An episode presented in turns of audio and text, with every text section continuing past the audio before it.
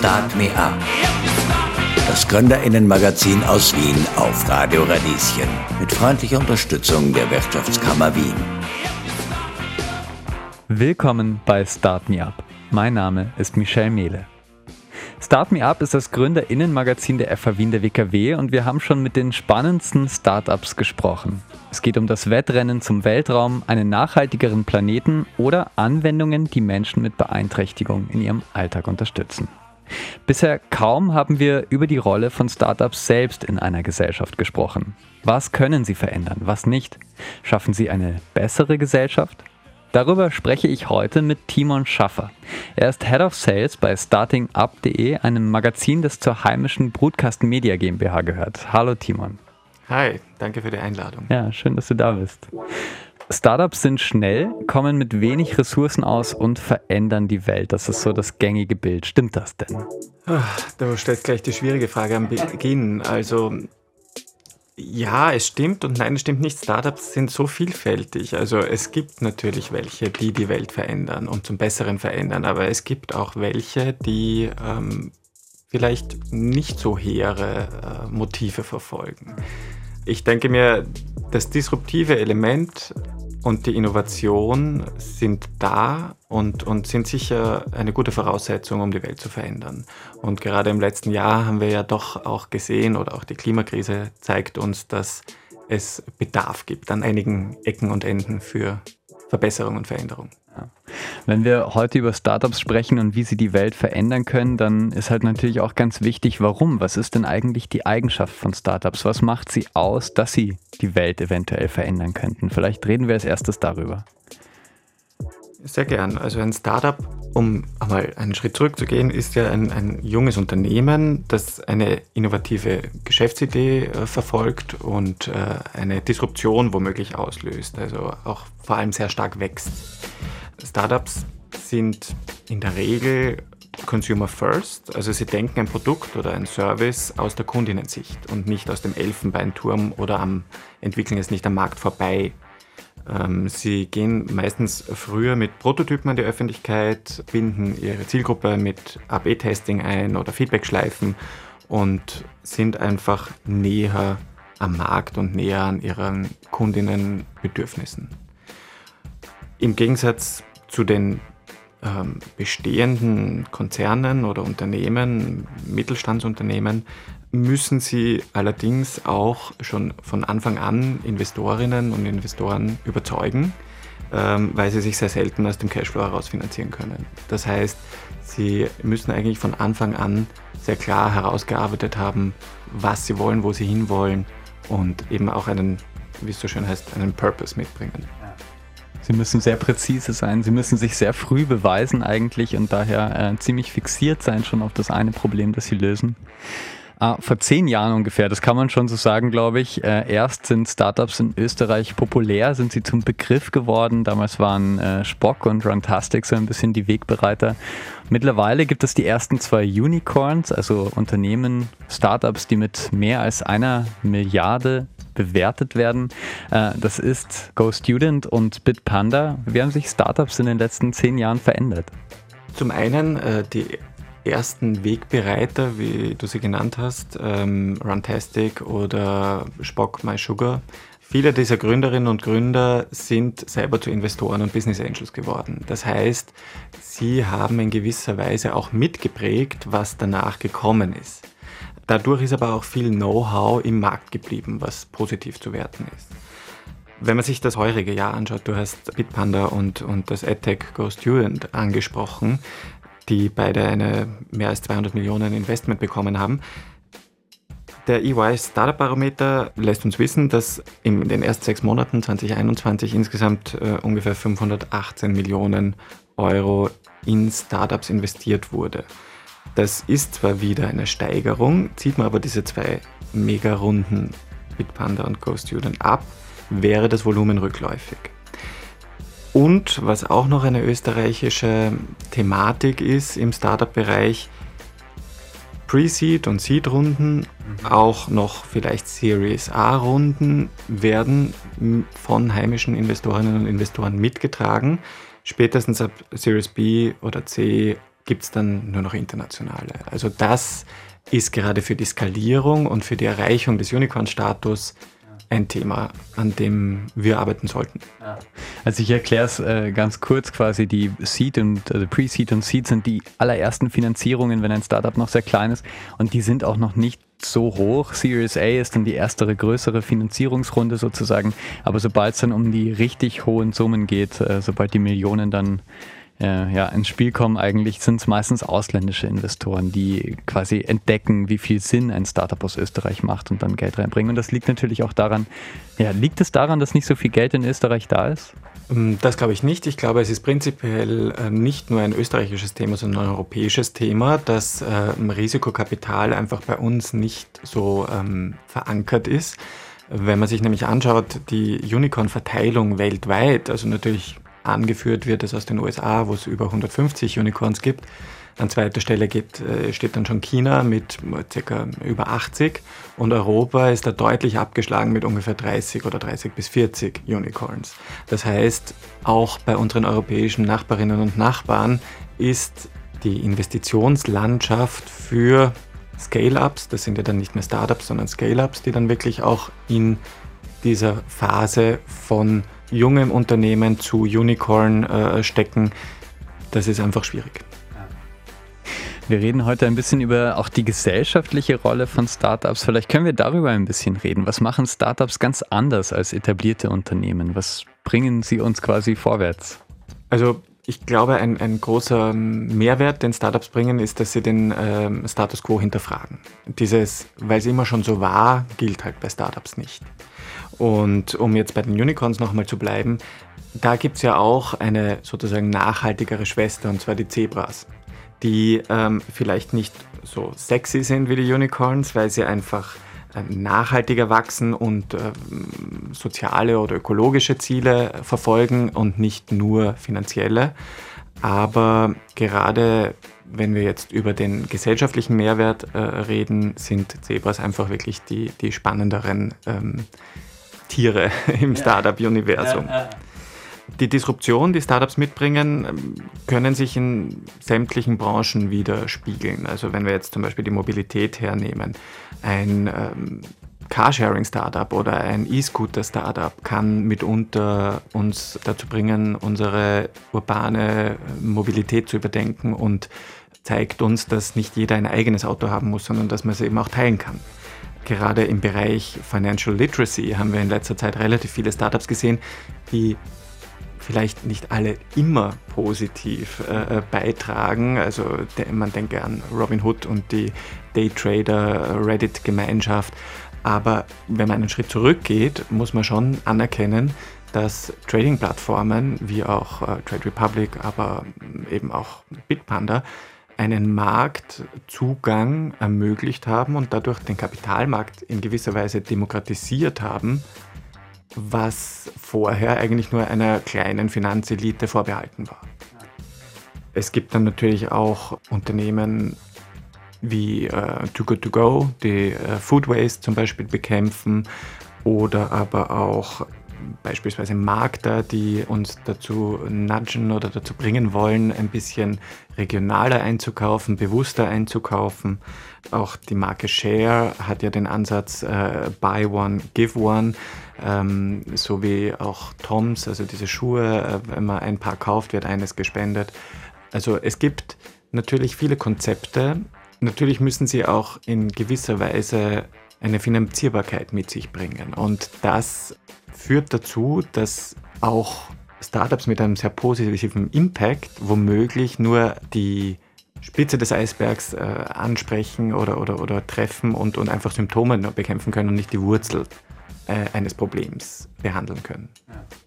Das ist natürlich zum Beispiel nehmen wir Too Good To Go, äh, sorgt dafür, dass äh, Lebensmittel quasi, die, die sonst weggeworfen würden, an die Frau, an den Mann kommen, aber sie tun jetzt nichts per se, dass äh, weniger Überschuss äh, eingeplant wird.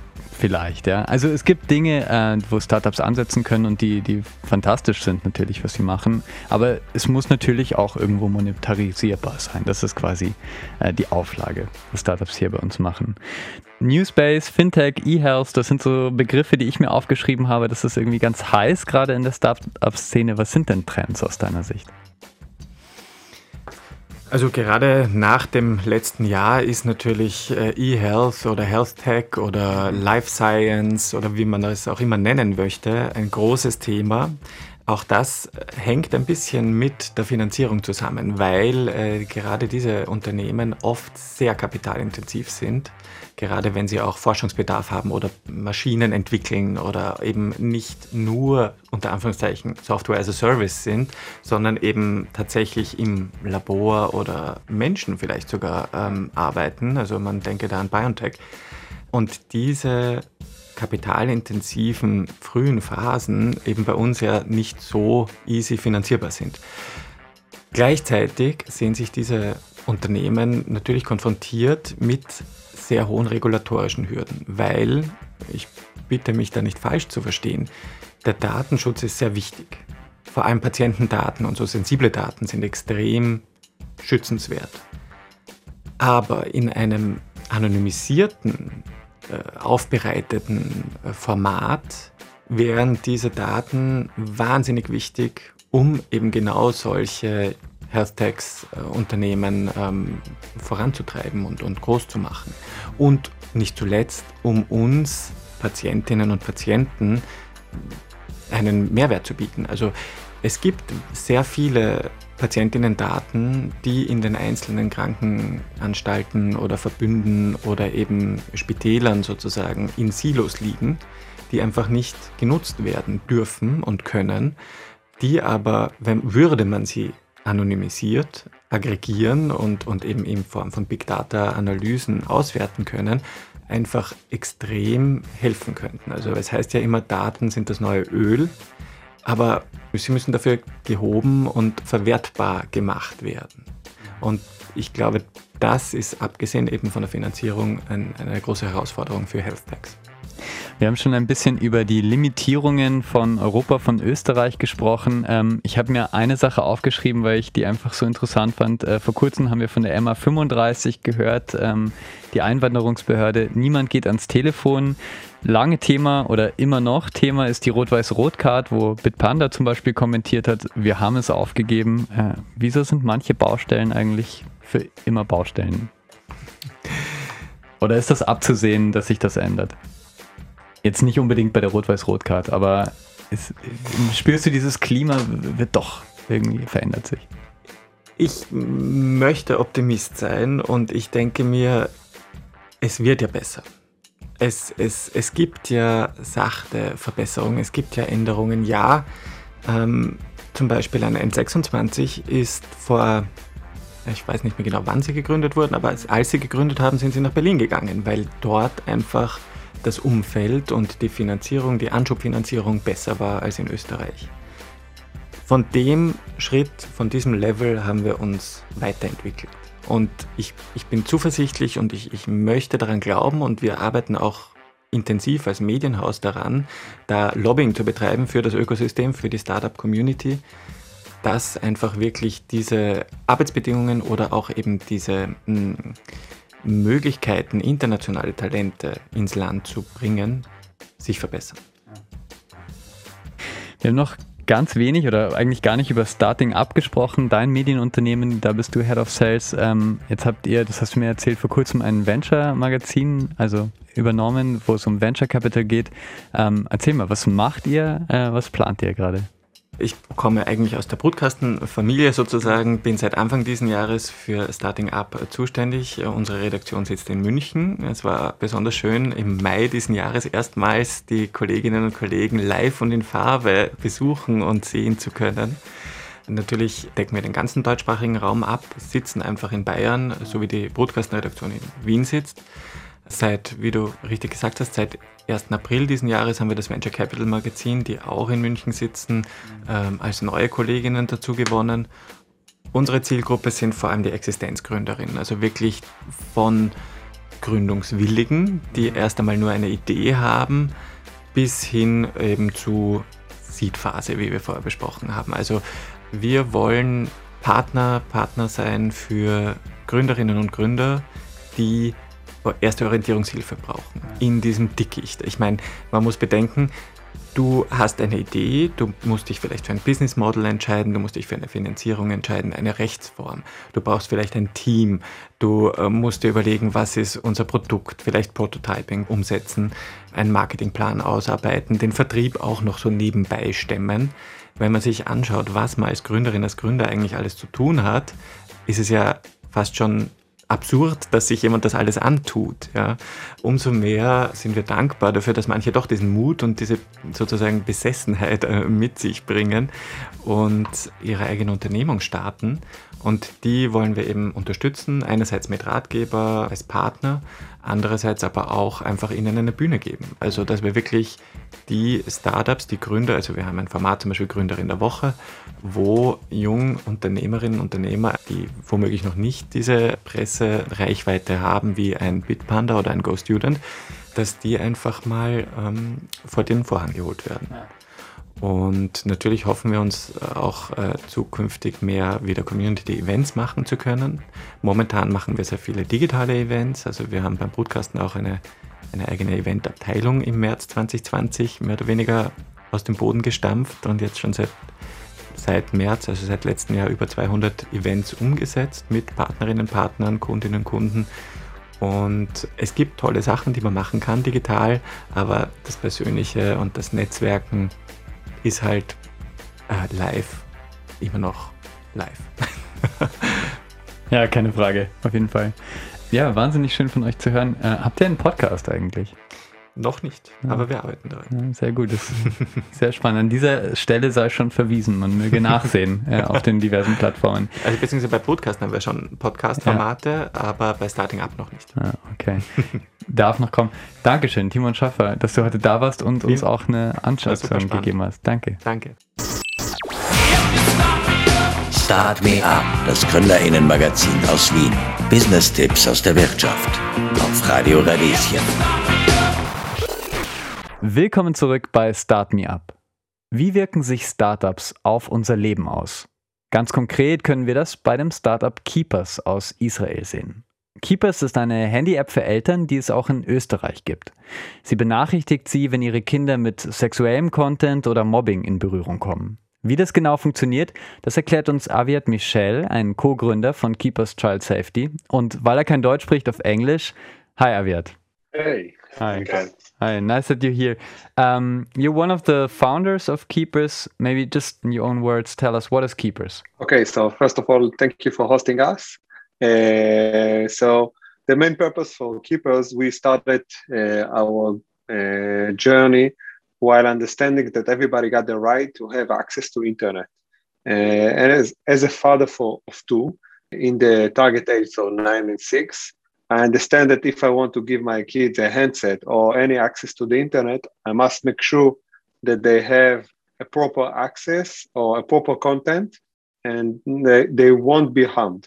And where we found uh, the weakest point of the internet or I mean online is on direct message. I'm talking about WhatsApp, Telegram, Snapchat, uh, TikTok private chat, Instagram, and more than 20 platforms that are worldwide Discord and so on, then we understand that we have the ability to extract data from those direct message and monitoring it while keeping the privacy of the kids. And if there is a danger in the text, we are alerting to the parents and let them be a better parent and have a better knowledge on the kids' digital world. Mm. So this is what we do. Great. So we will be talking about the, the technology, about the relationships of uh, parents and children in, in, a moment. But in this show today, we're talking about the role startups can take in society. And so I want to ask you, why did you decide to found your own enterprise um, to bring your idea into life? Why did you decide to go for the startup way to do this? Yeah. So you know, this is a funny story actually, because to go into a startup in Israel, it's a trendy one, but still there is a lot of risks as a startup owner. Uh, and when I'm saying risk, it's not only by uh, getting investment from other identity or either person. It's more like to be owner or the boss of other people.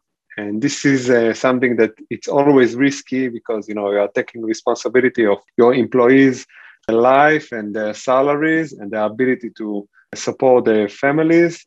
And this is always a danger one. But still, there is a passion as an entrepreneur. There is a passion for uh, changing something in the world. And this passion is the most powerful one. And I found it doing it with keepers, with that. Uh, our goal is a very uh, great one, how we see it. And this is something that we want to keep on doing it. And starting a startup, as I mentioned before, it's always a risk. But if you are, have the passion and you feel it that you are the, have got the entrepreneur, so there is no bridge and there is no sky limit that you cannot cross. And this is what this is what we do. Yeah. So the startup way for you, it was the only way uh, to go to do the, the only way. Startup. Yeah. Mm. Yeah. The only way. Um, Keepers is super interesting because it's in the middle of one of the most private and important relationships we have, the one between parents and their children. Uh, you you were talking about your children. You don't want to you don't want them to be harmed. Um, you just started your service here in Austria, so that's why we're talking today. Um, how do you think Keepers is also changing this uh, relationship? Okay, so this is a great question because we as a parent we came from an era i'm talking i'm 14 years old and we came from an era that you know we have had only one channel in tv when we were a kid. Okay there wasn't any cables it wasn't like a state that you know in the 70s there was a the cable tv uh, in israel there, there was only one channel and when you came from school and if you had some uh, harm uh, relationship or danger relationship with someone at school uh, when you came back home so you feel safe. And now when you are coming back home and you have your digital uh, device such as a handset or ipad or computer you still be, can be uh, affected by any dangerous coming from out. So i'm talking about other kids mainly. So most of the bullying coming from other kids and not as you know what what the, the media and the news like to say that it's coming from uh, predators or sexual harassment and things like that. This is the minority, the majority coming from other kids, other uh, uh, classmates, and this is the most dangerous one. And in the in this kind of relationship between the parent and the kid, the parent doesn't even know that his kid is being bullied or he'd been have any danger or he'd been exposed to a toxic uh, language or toxic content, he don't have none of the uh, this information. And we have the ability to give the parents a glimpse or a window for the parents to know what his kids is doing in his, his digital life. So there are parents that say that we can divide the parenthood in this area for three or to four uh, division. One is that I won't give you any ha- handset till you will become 60. Okay, it doesn't happen anymore, but some kids, some my parents still have this uh, wishful thinking. So this is the first one. The second one is that I will give you a handset or give you internet access, but I will have the uh, privilege to take your device whenever I want, and I will monitor it, everything this is my device and you know it's it's it's working till the age of eight or nine. And after that you don't have a chance as a parent to do so. And you know kids are having a lot of uh, um, creative way to avoid this uh, uh, process. And they are opening two facebook account. They are doing a lot of things okay?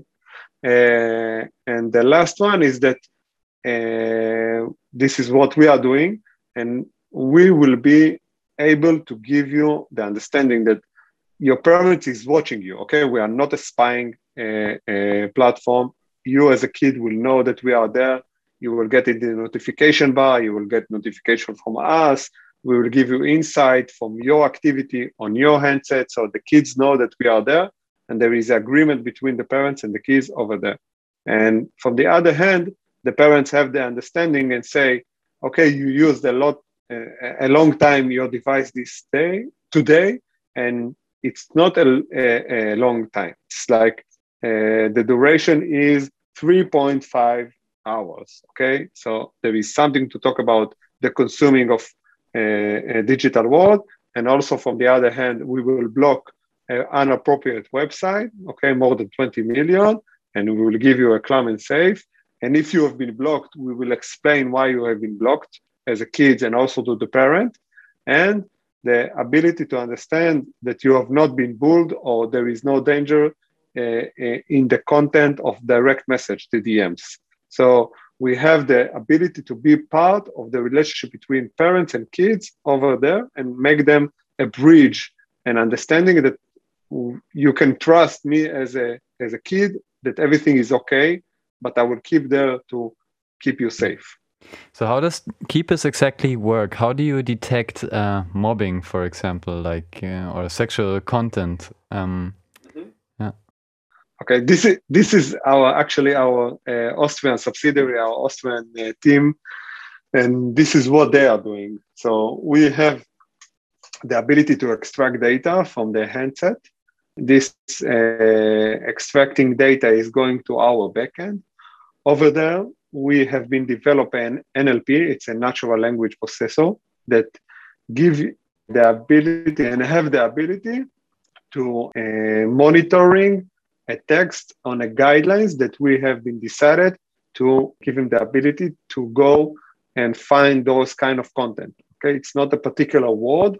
It can be a particular word, but it's like the whole sentence and the the words behind the sentence. So the harassment or the toxic or the offensive can be also in a clue that coming from a sentence.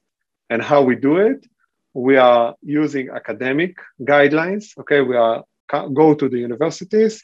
In German language, we we had uh, there was a competition in 2018 uh, on the University of Graz, and over there they uh, they won a prize for guidelines in offensive and unoffensive language, and we are following those guidelines. So we are literally using outsource guidelines for us to have the ability to monitoring, and we are not the players to, to say this is offensive or non-offensive. So on that matter, we have the ability to make sure that we are not damaging or harming the privacy of the kids. So, and then if we found something, and only if we found something, uh, we will monitoring it and we will send it to the parents. And the parents will have the ability to see the, the whole sentence and have the ability to, to go and speak with the kids. We don't say nothing about the kids. Okay, we are not decided if the kids is good or bad. We don't say if uh, comparing to his age group in this area and that area, he's bad or good. We don't say nothing on that. We give the knowledge to the parents, and we believe that parents can be parents. Okay, we don't need to guide them or to give them any uh, advice on that. So, if we found something, we move it to the parents, and the parents decide what to do with that. Okay, we have stories that uh, kids have been bullied. It was a group of kids that opened a, a, WhatsApp group and bullied him on in 11 at night. They were attacking him, and he was so ashamed, the kids, that he was blocked the group and erased everything. But we are we already detected, and the, his mother have the ability to go and speak with him about it. And then he, she say, and she gave us the, the feedback that we saved his life because he was thinking about committing suicide and things like that because of that. So this is how we work. We, we give the insight, we give the parents the, the, the ability to go there and speak with him. Mm. Super interesting. Um, it's a really tough issue, uh, especially with this example you just told us. Uh. Um, I read on your website in German that just one of 10 kids informs his or her parents about an online incident when it happens, just by itself, you know. Uh, something happens, uh, the kid has been bullied or something, and just one out of 10 comes to the parents afterwards and tells them about it. Mm -hmm. So, were you ever thinking about um, working on an open communication? Um, it's it's a real you say it's a really tough topic because if we if we start to be involved in the parents kids relationship we will start to affect them okay and we don't want to be uh, affecting on the parents and how to become a parents because again we believe that parents can be good in being a parent okay? Mm-hmm. everybody will do mistake. I'm as a parent doing always mistakes okay?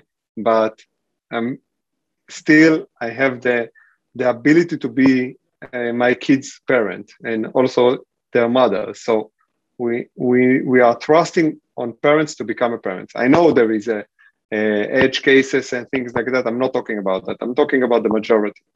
Mm-hmm. uh, and again we are we still trying to bring the maximum knowledge to the parents on his kids activities in the digital world. And if we are feeling that there is a danger so we will alert him. So this is where we are mainly focused.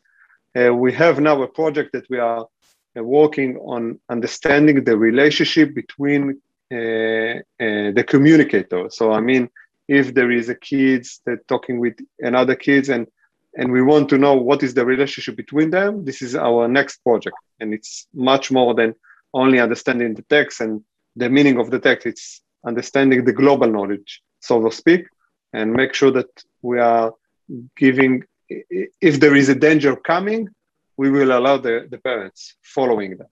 So this is what we are focus, focusing on. You said you have uh, two children of six and nine years um, exactly. Do they use the app? Do you use the app? Yeah, keepers. Sure. Yeah, sure, sure. You say yes. Yeah. So uh, first of all, they are very proud on that. That uh, their father is saving kids, and uh, they, when I'm coming to pick them up from school, the kids made uh, classmate coming and speak with me and how I download it and so on. It's, it's something that no. So you would say they like it. the family. You, you would say they like it. Um, to have the app? Yeah, I'm I'm I'm trying to under, to give them the knowledge and the understanding that if something happened with the app, then we need to speak. Okay, it's also coming from their side. If they've been blocked or have been alert on something, they will come to me. Okay, so it's not my only my action coming from my side. For example, if they are been blocked by an inappropriate website, they will come to me and say, Hey, I tried this and this, and why I've been blocked. Okay, they want to know what's happening there. So it's not only one direction. It's not that I'm the father and I'm the owner and I will tell you what to do. So it's coming also from their side. I mean, yeah, that's good. That's that's the best way actually. Um, if the children yeah. come on their own. Um, I, I just have one more technical question. Um, because you're monitoring uh, the conversation, only maybe if uh, some some words or some contexts appear which are not appropriate um, by these guidelines you're following. So these this does not only concern uh, the chi the child with the app itself, but also um, all the other children within the group. So how is this uh, legally possible? yeah. So first of all, you are totally right. Uh, this is why we are not monitoring images, okay? Because in images there is a danger that maybe some kids sent to his uh, friend an inappropriate image, but it's a third-party privacy, and we will break it if a parent will see it, the third party uh, as a, a his image. And this is we are not monitor we are monitoring the image but we are not showing the image okay? So we are alerting the parent there is a danger image but we are not showing it to him okay this is first of all second of all if the law the gdpr say that uh, if there is a danger for the kids or the kids has been uh, part of being attempting uh, and threat on another kids so the parents is responsible on that Okay, so vice versa. So this is why uh, by law we have the ability to uh, show the parents uh, this kind of information. Okay, we are not breaking the privacy. Again, we are not giving any. If there is a normal conversation, we are not giving nothing to the parents. No one know it. It's, and we are deleted. By the way, we are not keeping none of those kind of conversation. Only if there is a danger, and again, we are not the one to decide if it's a toxic or not toxic. mm. it's, it's a third party or academic guidelines following that. And this is why we have the ability to do so. And if and if if there is a, a, a process that breaking this kind of, so we always keep it anonymized. So, okay, so if we need to extract data or to do something with the data, we are not uh, keeping the, any of a particular uh, or we're making the, the data anonymized, total mm. on that matter. I see. Okay. Super interesting. Um, yeah. So, yeah, what's your? It's, it's a it's a endless. Totally. Tell you, it's something that so, it's it's endless information.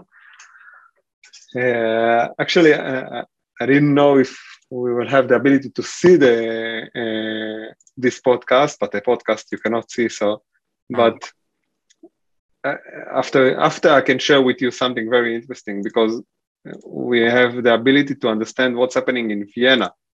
Um, okay. Tell me, maybe you can, maybe you can describe it. Yeah. So uh, I will show you and I describe it. Okay. So because we are collecting anonymized data and we are collecting offensive message, what we have been done, we took Vienna as a city and we di- we divided by um, we divided by a, a, district and we have the ability to understand what's happening in each district and it's followed by the, the danger of the districts.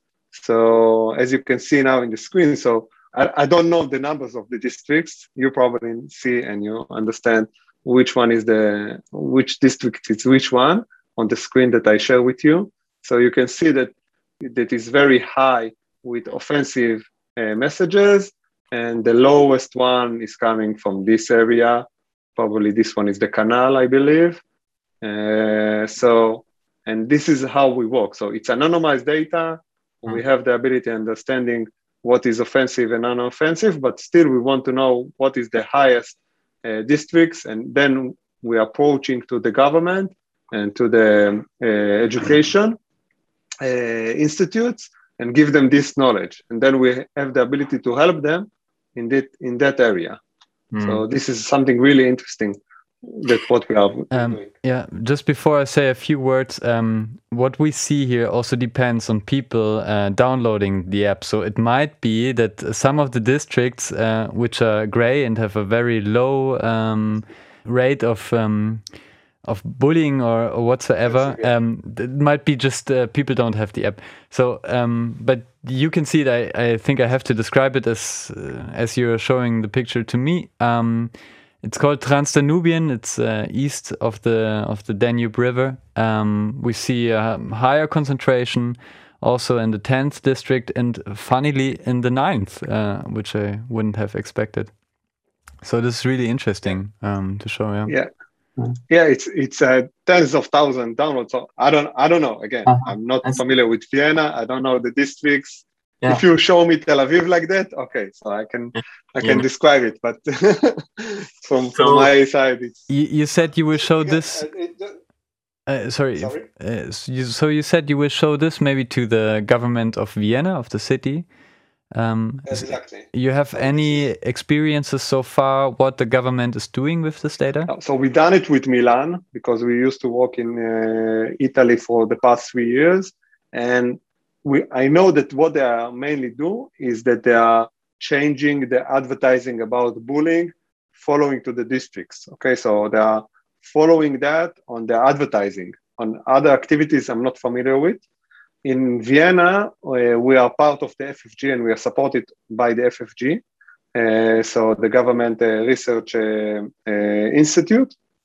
And in that matter, uh, we are willing and always have a great relationship between us and government institute. Mm-hmm. There we will take it to the next step with them. And again, it's a knowledge, and we as a company have aiming, and we want to make sure that kids don't be in danger and we want to feel comfortable and and make sure that you know what we have and what the knowledge we want to share it okay it's something mm. that we always do as, mm. as our dna I mean, it's a super interesting point because uh, this bullying or this, um, because you, as you told us in the beginning, you cannot escape uh, so easily um, from the internet.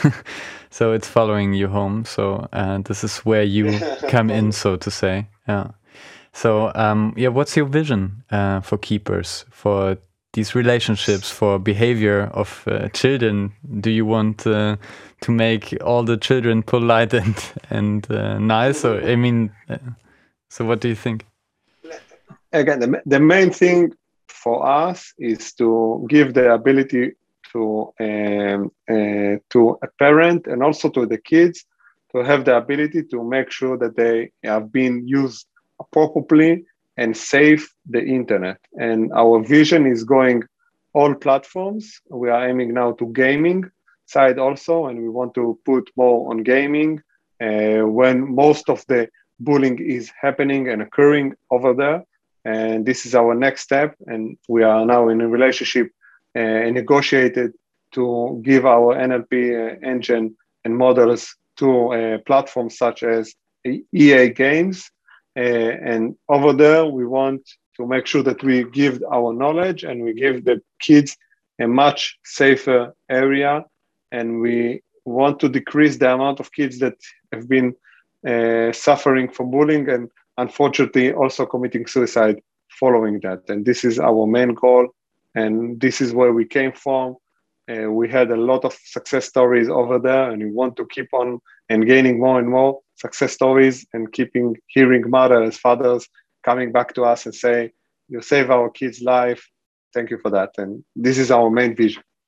So, thank you, Aviad Michel. Uh, from Keepers. You just started here in Austria with one communication uh, service provider. It's called Drei. Um, exactly. Yeah. So um, good luck uh, for you in Vienna, and um, uh, thank you for your time. Thank you for that. Thank you for the interview. Much appreciated. Start Me Up. Das Gründerinnenmagazin aus Wien auf Radio Radieschen. Jeden Montag von 10 bis 11. Alle Infos unter radio-radieschen.at.